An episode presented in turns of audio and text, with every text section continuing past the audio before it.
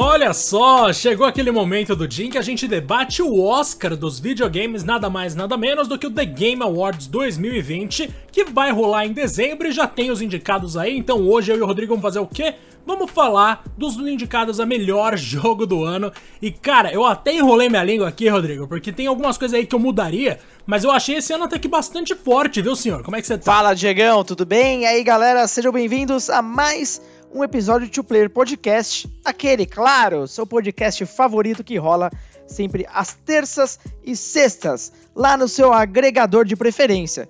E a gente dá aqui, sempre troca uma ideia, principalmente pelo Spotify, né? Então não esquece de seguir a gente por aqui e também, claro, lá no Twitter, arroba Podcast 1, porque algum maldito já pegou o nome original.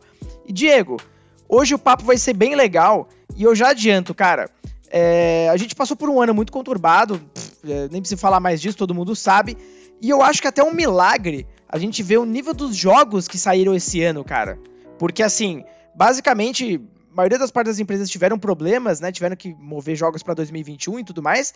Só que o, que ainda saiu nessa época, mesmo com pandemia, com home office, cara, toda essa complicação, ainda tivemos jogos que são realmente dignos de jogos do ano, fala aí. Cara, sem dúvida alguma, nossa senhora, eu tô impressionadíssimo com, com o nosso conteúdo aí que, teve, que rolou esse ano. Realmente esperava muito menos por causa da pandemia, mas, velho, até que saiu bastante coisa. E se a gente for pensar mesmo dos lançamentos gigantes, estratosféricos que estavam planejados para 2020, o único que não entrou aqui no The Game Awards e que provavelmente entraria foi justamente Cyberpunk 2077, que, mano, eu tenho certeza que vai ser um jogaço, mas já que ele não tá considerado, vamos passar direto então para nossa discussão. Rodrigo, acho que a gente já pode começar direto aqui no que a gente sabe que vai falar pouco, que é esse Hades, ou Hades, falando aqui bem abrasileirado. Mano, você ouviu falar alguma coisa desse jogo? Cara, eu sei que muita gente tem elogiado ele, ele é tipo um roguelite da vida, né?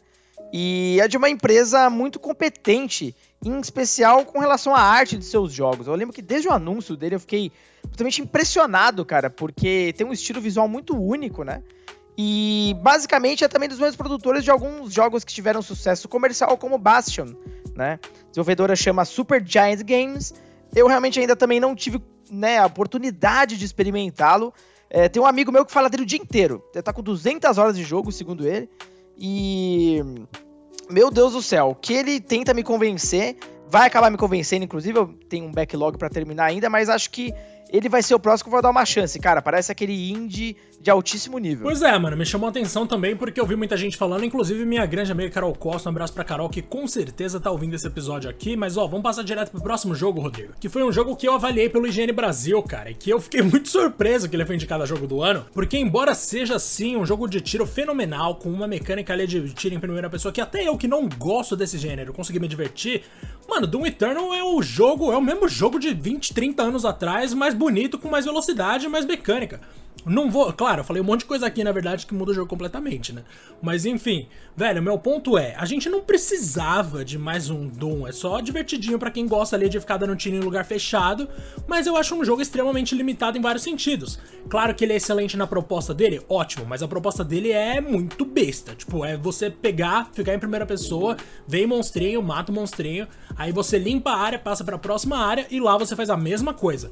Não existe desafio que vá além disso, velho. Claro que cada inimigo tem algum tipo específico de coisa, como por exemplo aquele gigantão lá que tem dois braços com armas, e você precisa primeiro tirar as armas dele para depois causar mais dano nele se você quiser ser inteligente. Mas no geral é, dê um jeito de limpar a área dos inimigos e passa para a próxima área. Mano, eu achei, acho um jogo tão sei lá, tão anos 90, tão anos 2000 no máximo, assim, pra ser indicado a melhor jogo do ano em 2020, velho.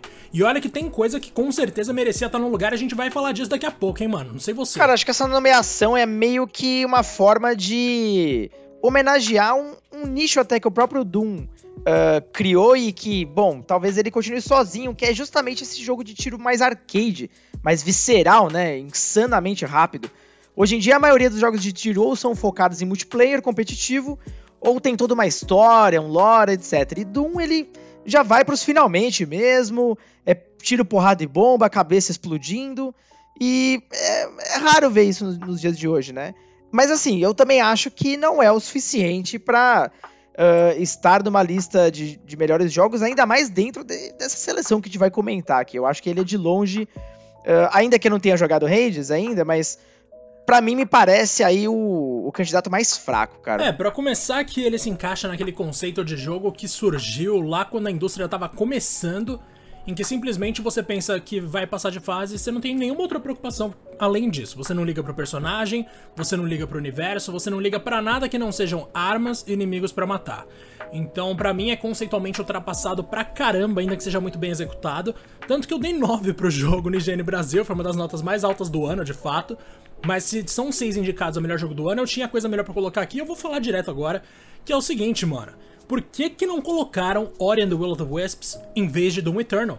Se a gente for parar para pensar em arte, é muito mais interessante. Se a gente for parar para pensar em conceito de jogabilidade, é muito mais interessante. Tudo é mais cativante no universo de Ori.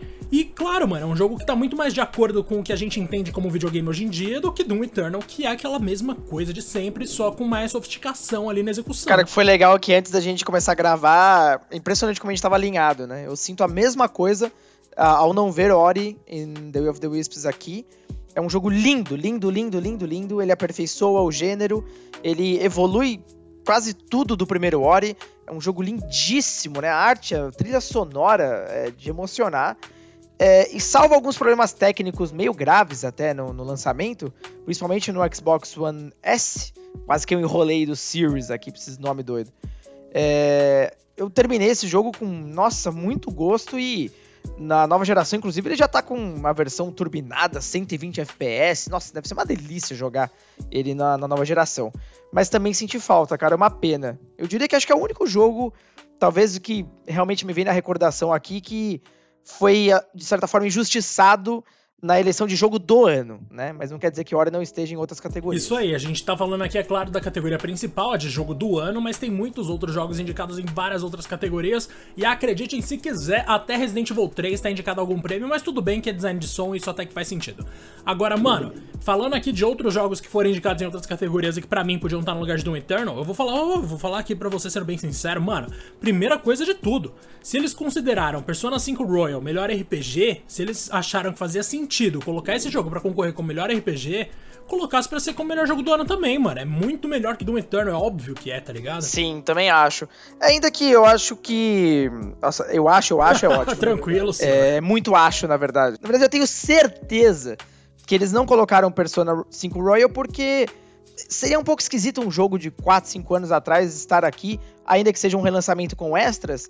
Não acredito que justifique o suficiente, sabe? para ele estar entre os melhores. É, eu acho que talvez ele entrou na cadeira RPG, principalmente porque não tem outra opção. a gente não teve muitos RPGs de peso, né, nesse ano, pelo que eu me lembre. Claro que um deles está aqui, ainda bem que ele foi nomeado, mas em números gerais, eu acho que a gente não teve tantas opções. Aí que eu vou fazer então a crítica ao formato do Game Awards, que ninguém pediu, mas que eu vou fazer mesmo assim que é o seguinte, não parece que só porque existem alguns gêneros consolidados na indústria dos games, essa premiação ela tenta forçar alguns indicados só para ter como preencher todas as categorias, como por exemplo aqui no caso do RPG. Mano, a gente tem Persona 5 Royal e eu penso, nossa, sério que é um jogo de não sei quantos anos atrás, como você falou, é de 2016 esse jogo. E a gente tem aqui Yakuza Like a Dragon, que com certeza é muito bom, mas eu imagino que não a ponto de ser indicado para o melhor RPG. Quando a gente vai pra categoria de luta é mais grave ainda. A gente tá falando aqui de Mortal Kombat 11, mano, jogo de começo de 2019, claro que é a versão Ultimate, né, que é mais recente, mas acho no mínimo inusitado que tá aqui. E a gente tem também Street Fighter V Champion Edition. Mano, Street Fighter V indicado como melhor jogo de luta em 2020. Isso quer dizer que não tem opção mesmo, né? Isso quer dizer que não tem opção mesmo. Inclusive aqui, One Punch Man, A Hero Nobody Knows. Eu joguei esse jogo, eu gosto desse jogo, mas não existe a menor possibilidade disso merecer uma indicação ao melhor jogo de luta de 2020. Eu sei que, ah, a categoria existe, a gente tem que preencher, então repense esse formato, gente, porque, nossa senhora, tem indicações aqui que simplesmente são indefensáveis, na moral. Mas pelo menos no melhor jogo de ação a gente viu em Streets of Rage 4. Quem imaginou, lá nos anos 90, quem imaginaria que em 2020 a franquia Streets of Rage estaria sendo premiada, velho? Isso é muito louco, mano. Isso é muito louco. Nossa, tomara. Eu tô torcendo muito por ele. eu tenho certeza que ele não vai ganhar, mas eu tô torcendo muito por ele, com o coração aqui, realmente é, batendo forte por essa maravilha, cara. Nossa, como é bom, né? Como é bom uh, ver que aparentemente as pessoas estão abraçando a nostalgia como nunca e vendo séries consagradas ressurgindo. Falando em série consagrada, Diego, eu vou quebrar um pouco a sequência que a gente estava indo aqui só para pegar o gancho Porque a gente tem um remake uh, nessa lista. Eu vi muita gente discutindo, uh, talvez não gosta muito dele, ou então nem jogou. Ah, um remake, nossa, esse ano tá uma merda. Sempre tem um, tal, tal, né? Tal. Sempre tem um pra falar essas coisas. Final mano. Fantasy VII Remake, inclusive, eu recomendo muito que você escute o episódio que a gente fez sobre Final Fantasy VII. É espetacular. É, eu acho que é um dos que eu mais tenho orgulho aqui, um dos mais escutados, né, Diego? Do... É de longe o mais escutado, mano. Foi nosso primeiro é longe, episódio né? e é de longe o mais escutado e é de longe o meu favorito, porque não só é representa o surgimento desse projeto aqui que eu gosto bastante, como também foi uma, um momento ali que a gente teve para falar de Final Fantasy até num aspecto mais amplo. Boa parte do episódio, que tem mais de uma hora, é dedicada a outros jogos da franquia Final Fantasy que não Final Fantasy VII Remake. Então, para mim, foi algo excelente para mim. Exato. E aí, quando a gente entra em Final Fantasy VII Remake, que tá entre os indicados, a gente tem que entender que esse jogo ele não é um simples remake. Como a gente fala muito nesse episódio, ele é uma reimaginação. E, tipo, basicamente ele estabelece um novo nível para remakes, né, Diego? Uh, você que, nossa senhora, debulhou esse jogo de ponta a ponta. É, concorda comigo? Faz sentido o que eu tô falando? Ah, concordo demais, Rodrigo. Eu assino embaixo de tudo que você falou e é aquilo, né? Como falou o Jason Schreier, num dia, e eu vou falar pra vocês, hein? Eu fiquei orgulhosíssimo desse dia aí, porque foi o seguinte: no mesmo dia que eu soltei o meu review humilde aqui no Brasil, Jason Schreier soltou o dele lá nos Estados Unidos e a gente falou a mesma coisa: que Final Fantasy VII Remake refaz, refaz a gente pensar de novo em qual é a função de um remake. E, mano, é exatamente esse o ponto que eu queria chegar com Final Fantasy VII. Claro que a gente tem ótimos remakes, já falamos disso aqui muitas vezes, já fizemos um episódio inteiro dedicado a remakes, se eu não me engano. E, mano, com certeza tem uns maravilhosos, mas Final Fantasy VII chegou e falou, gente, remake não é só você recriar com gráficos melhores, jogabilidade melhor e um ou dois capítulos a mais. É você reconstruir o jogo inteiro, reconstruir toda a narrativa que você criou no jogo original para ela se adequar aos padrões de qualidade técnicos e narrativos de uma nova geração, de uma nova era. E mano, foi isso que Final Fantasy VII Remake fez com o acréscimo D eles se permitiram a liberdade de tornar a história muito menos associada ao primeiro jogo. O jogo é quase uma continuação. Você pode interpretar como uma recriação, como uma releitura ou como uma continuação, né, Rodrigo? É muito louco. Não, véio. e não, não por menos ele tá aqui forte candidato, hein, Diego? Eu não sei se ele vai ganhar, porque tem um outro nome aqui que a gente já vai chegar lá. Mas eu, eu coloco ele como um dos, dos grandes candidatos. Se a gente for parar pra pensar em impacto em si, só tem dois jogos aqui que eu colocaria pau a pau, que são The Last of Us Part 2 e Final Fantasy VII Remake, os dois pelo mesmo motivo, praticamente. The Last of Us Part 2, por mostrar pra gente o poder de uma narrativa, quando a gente for falar dele a gente entra mais nesse assunto, mas de fato é um jogo que, para mim pelo menos, foi extremamente marcante enquanto referência de qualidade em termos de narrativa em videogame. E quando a gente fala de Final Fantasy VII Remake, é a ideia, tipo, é como esse jogo revoluciona a ideia de remake que tem sido fundamental para a indústria continuar rodando. Afinal, a gente viu a Capcom, por exemplo, fazer remakes de Resident Evil a rodo, alguns muito bons, alguns muito ruins, e a gente tá vendo remake direto. Demon Souls foi um dos primeiros jogos do PS5 e é um remake também. Então ficou claro que o remake é fundamental para a indústria continuar girando, velho. E Final Fantasy VII pegou essa ideia de recriação e falou, mano, o que, que a gente pode fazer para mudar isso completamente, para criar uma ruptura no conceito de remake? Foi isso que eles fizeram. Para mim, é de longe o jogo. São os dois jogos mais importantes de longe o meu favorito pessoal é o Final Fantasy VII. Para mim é mil vezes mais divertido que The Last of Us. a gente já vai chegar lá, mas ó, Diego, eu concordo com você, tá? Eu já vou adiantando isso, mas a gente vai chegar lá. O próximo jogo dessa listinha maravilhosa é uma das maiores surpresas dessa geração e que fechou, né? Basicamente a lista dos exclusivos do PS4. Uh, ah, ainda que tenha mais Morales, mas ele também tá no 5, enfim. Vamos falar como se fosse o grande último exclusivo que é o Ghost of Tsushima, né, Diego? Esse jogo de mundo aberto com uma estrutura que lembrava muito Assassin's Creed, mas que ao mesmo tempo tem uma personalidade fortíssima. Se passa num Japão feudal que foi invadido pelos mongóis e cabe a você, no controle de um samurai, uh, tentar libertar a ilha de Tsushima uh, desse grande inimigo. E olha, Diego, eu vou te falar.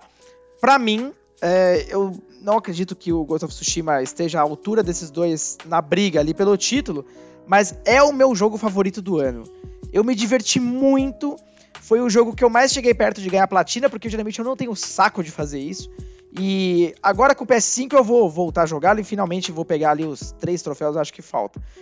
Mas esse jogo me divertiu do começo ao fim, apresenta uma narrativa espetacular que já é uh, algo tão famoso né, nas, nos jogos exclusivos da Sony. é, traz um visual espetacular, uma tecnologia empregada que, assim, até hoje eu não entendo como o loading é tão rápido nesse jogo, né? Quando você transporta de uma área para outra. Então, assim, é, é um pacote completo e ainda, para completar a brincadeira, o jogo, há não muito tempo atrás, ganhou um modo online totalmente gratuito. Tem até sua própria história. Gente, é assim, é muito conteúdo, tá? E recentemente, Diego, foi legal ver que a, o jogo foi recompensado pelo sucesso comercial também, porque ele atingiu a marca de 5 milhões de cópias vendidas, ou seja, é mais uma marca exclusiva da Sony forte para vir para a próxima geração, cara. O que, que, você achou do Mano, game? Mano, aí que tá, né? Eu não joguei Ghost of Tsushima ainda, inclusive tem um episódio ah, aqui do jogou, Player é Podcast, verdade. mas tem um episódio nosso aqui falando sobre o jogo e o Rodrigo Sim. fez uma ótima análise, inclusive nossos episódios de análise estão indo muito bem. Eu quero agradecer aí a todo mundo que acompanha o que a gente tem a dizer sobre esses jogos. Que orgulho. Mas, mano, sim, esse jogo parece ser muito bom mesmo, Rodrigo. Como você falou, ele tem muitos elementos familiares. Ele me lembra muito nesse sentido de ter vários elementos familiares, aquele Shadows of Mordor, manja? Que realmente era algo semelhante quando a gente parava pra pensar. Ele era um uma grande mistura de conceitos de vários jogos que funcionam muito bem. E quando a gente para pensar em Ghost of Tsushima, parece na mesma direção, com uma direção artística muito mais refinada, vamos dizer assim.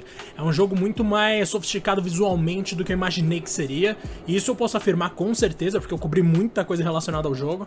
Então, velho, eles estão de parabéns por ter lançado tanto exclusivo bom esse ano. A Sony realmente arrebentou, velho. Mas eu não tenho nada a acrescentar aqui. Por mim, a gente passa para Animal Crossing New Horizons, velho. Rapaz, eu diria que esse é o jogo da pandemia, né? É impressionante. Eu, particularmente, Diego, não sei você. Eu não sou fã da série Animal Crossing, já tentei gostar, já cheguei até a ganhar jogo de amigo, não esse especificamente, mas não deu. Eu, eu achei tedioso demais, mas eu respeito quem gosta e entendo totalmente o porquê ele faz tanto sucesso.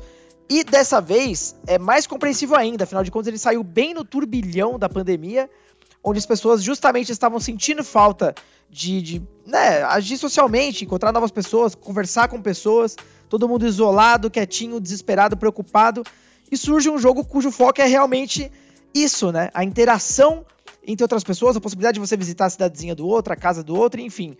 Eu acho que ele foi um grande até alento, né, Diego, para muitas pessoas que estavam sofrendo durante a pandemia. Sem dúvida alguma, mano. Eu vi amigos meus se curvarem a esse jogo de uma forma que eu não imaginava que fosse acontecer e realmente entendo perfeitamente como é que rola ali e gostaria de destacar aqui o papel dos fãs em tornar esse jogo tão melhor do que ele é, se pá.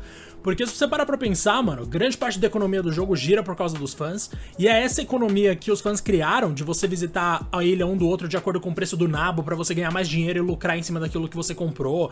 Toda essa parte que eu acho que é a mais interessante para você criar ali toda a sua renda, para você investir nos móveis que vão complementar ali sua casa ou a sua fazendinha lá, sei lá qual é o nome disso. Mas, mano, Realmente é fundamental você ver o papel dos fãs ali. E um jogo que dá tanto espaço para os fãs completarem a obra é algo que tem que ser. É algo digno de aplauso, sem dúvida alguma. Então, assim, claro que Animal Crossing é um candidato, inclusive, muito forte. Porque, mano, nos Estados Unidos esse jogo é ainda maior, né, do que no Brasil. E por lá eles, bom, naturalmente a gente sabe que eles vão dar prêmio ali com base nos próprios gostos. A gente sabe que ninguém é imune a isso, porque, gente, vamos ser sinceros aqui, eu sei muito bem como funciona esse tipo de votação e muitas vezes as pessoas têm justificativas lógicas sim, em outras elas votam só com o coração e isso é a maioria dos casos. Mas, velho, eu acho maravilhoso que o jogo tenha sido lembrado e espero que ganhe alguma categoria, porque eu acho que essa não é a única que ele tá concorrendo. E agora a gente pode passar então para The Last of Us Parte 2, Rodrigo. Mais um episódio nosso que deu muito certo, inclusive é o segundo mais ouvido da nossa história, rapaz. Ah, não à toa, né? The Last of Us era um dos jogos mais esperados dessa geração. É um jogo que foi adiado algumas vezes, é um jogo que vem da Naughty Dog, que é uma empresa de primeiro escalão, a dona de Uncharted. O The Last of Us 1, a gente sabe o quão impactante ele foi, saiu no finalzinho da geração do PS3, depois relançado inteligentemente para o PS4, vendeu horrores. Então, o hype era real, né, Diego? Não poderia ser diferente. E, nossa senhora, o que eles entregaram na parte 2, é, ainda que muita gente torcia o nariz, porque, não, o primeiro jogo terminou a história tão bem, eu não quero mais ver nada. A Naughty Dog conseguiu desdobrar, continuar a contar a saga da Ellie e do Joel, mas impactou todo mundo já logo no começo e foi assim, um impacto atrás do outro, até combinar no final de uma aventura de tirar o fôlego, ainda que, na minha opinião, ela dura um pouco mais do que ela deveria durar. Ainda assim não tem como ignorar que ele é provavelmente o grande favorito. Cara, né? é aí que já a gente entra numa discussão louca, né? Vamos lá, a gente já falou um monte de coisa desse jogo no nosso episódio principal, que, mano, o lance é, quando você termina The Last of Us Part 2, você entende qual, o que é The Last of Us Part 2, e aí você pensa, nossa, valeu a pena toda a minha jornada, realmente o que eles fizeram foi genial. Eu não vou negar, no entanto, que pra ter, obter esse resultado genial, eles tiveram que sacrificar algumas coisas em termos de gameplay que não fazem muito sentido. Por exemplo, você progride bastante com a Ellie, você desenvolve novas armas, você desenvolve novas habilidades, e aí quando o jogo começa a ir pra Abby, você tem absolutamente que fazer tudo de novo. Então, assim, você tem uma noção de progressão que de repente morre porque você começa a jogar com uma outra personagem, e aí você tem o começo da progressão de novo, e isso para mim foi muito chato, não só por esse aspecto isolado de gameplay, mas porque narrativamente eu não tinha razão para gostar da Abby. E claro, o jogo quer que você não goste da Abby, você entende isso quando você termina o jogo e pensa, nossa, a jornada foi maravilhosa, o jogo te deixa com medo de jogar. Quando eu fui lutar com a Ellie, eu pensei, não, eu vou parar de jogar agora, eu não quero, mano, se eu matar a Ellie eu não vou me perdoar nunca. Então assim, Claro que o jogo tem muitos méritos, velho. Nossa senhora, é o melhor experimento que eu vi em games em muito tempo. É o jogo que mais mexe com sentimentos do jogador de uma maneira positivamente negativa que eu já vi na história. Tipo, de verdade, é uma coisa absolutamente absurda o que eles fizeram aqui. Foi um experimento genial, é uma direção genial, e eu daria o prêmio de melhor direção para esse jogo sem pensar duas vezes, embora eu nunca fosse dar o prêmio de melhor jogo do ano, porque como eu falei, teve umas 5, 6 horas do jogo ali que eu tava quase dormindo, velho. Simplesmente não conseguia. Quando eu tive que jogar a corda com a Abby para fazer aquele puzzlezinho de arremessa a corda por cima, vai lá, escala, ou faz tipo um bagulho de atravessar assim pendurado na corda. Nossa, mano, quando eu tive que fazer isso com a Abby de novo, eu pensei, não, não, vamos avançar, gente. O jogo volta muito no tempo, velho. E aí eu fiquei pensando com bastante raiva, inclusive, aí beleza, acontece. Mas eu não vou negar que melhor direção para mim tá garantida esse jogo, embora a minha indicação, e aqui eu vou pedir a sua em seguida, Rodrigo, a minha indicação definitiva para melhor jogo do ano vai ser Final Fantasy VII Remake, porque embora muita gente argumente que, ah, mas o jogo não tem começo, meio e fim, Gente, vocês estão pensando no jogo na obra completa original, né? Porque esse jogo aqui tem, meio, tem começo, meio e fim normal, que nem qualquer outro jogo. Afinal, eles saem da cidade no final. Esse é o fim do jogo, querido. Aí vai começar uma nova aventura ali fora daquele ambiente que eles estavam no primeiro jogo inteiro. Enfim, The Last of Us 2, maravilhoso. Me fez dormir durante 5 horas, mas é muito bom. Final Fantasy VII Remake, não me fez dormir em momento nenhum, é muito profundo também, traz questões muito atuais sobre ambientalismo e, naturalmente, personagens que a gente ama. Então, para mim, é o melhor jogo do ano. E o seu, Rodrigo? Não, perfeito. Só pra encerrar até na parte do The Last of Us 2, eu tô com você. Eu acho que, do ponto de vista de narrativa, é praticamente impecável. Eu acho que ele toma. É, ele leva riscos de uma forma assim que poucas produtoras né, fariam. Mas realmente eu acho que foi uma oportunidade perdida no momento que você começa a jogar com a Abby e você tem que fazer basicamente as mesmas coisas e do mesmo jeito, né? É, eu acho que eles perderam a oportunidade de talvez apresentar mecânicas totalmente novas e que fossem realmente exclusivas da Abby, ou seja, uh, enquanto a história vai andando de uma forma interessante, o gameplay não acompanha no mesmo ritmo. E a gente tá falando de jogo, né, Diego? Eu acho que isso é um elemento muito importante, né? O gameplay. E nesse ponto, o meu favorito é Ghost of Tsushima. Eu amei esse jogo de paixão. Eu amo todo jogo que é ambientado no Japão feudal. Eu tava com saudade desse tipo de tema que ficou muito tempo aí sumido, ainda que era talvez o mais popular na época do PS2, né? É, eu espero que isso continue. Eu quero ver muito mais jogos nesse período e que abre as portas para uma nova série da Sucker Punch. Então, assim, é, mostra o quanto os caras são talentosos e nossa, eu fico só imaginando um Ghost of Tsushima 2 no PS5, cara. Começa a dar dor de cabeça, só de pensar. Perfeito, mano. Acho que essas são inclusive as nossas recomendações do dia, porque a gente falou de seis jogos que saíram em 2020 que são maravilhosos e que todo mundo pode jogar. Rodrigo, por mim a gente encerra o episódio já e foi uma honra, viu, senhor? Valeu, Diegão. É isso, são seis jogos que valem a pena você uh, experimentar, pelo menos, né? E uma coisa que é curiosa, né, Diego? Uh, a Sony se deu muito bem esse ano. São nada mais nada menos do que três jogos exclusivos do console. Last of Us Part 2, Final Fantasy VII Remake e Ghost of Tsushima. Então a empresa, putz, ficou bem na fita, né? A gente tem um jogo da Nintendo e dois uh, third parties.